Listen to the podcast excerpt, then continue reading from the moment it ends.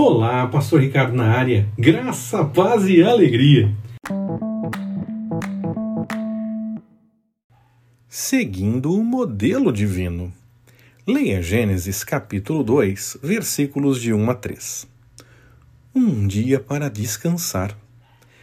Temos sempre muitas atividades, e como é bom ter um tempo para relaxar.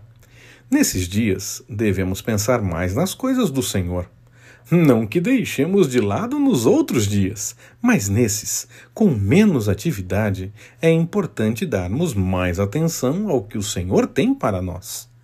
Meditamos sempre, mas nos dias de descanso devemos dar mais tempo ainda para essa busca pelo Senhor. Dividir o tempo de trabalho, devocional e descanso é um desafio saudável e necessário.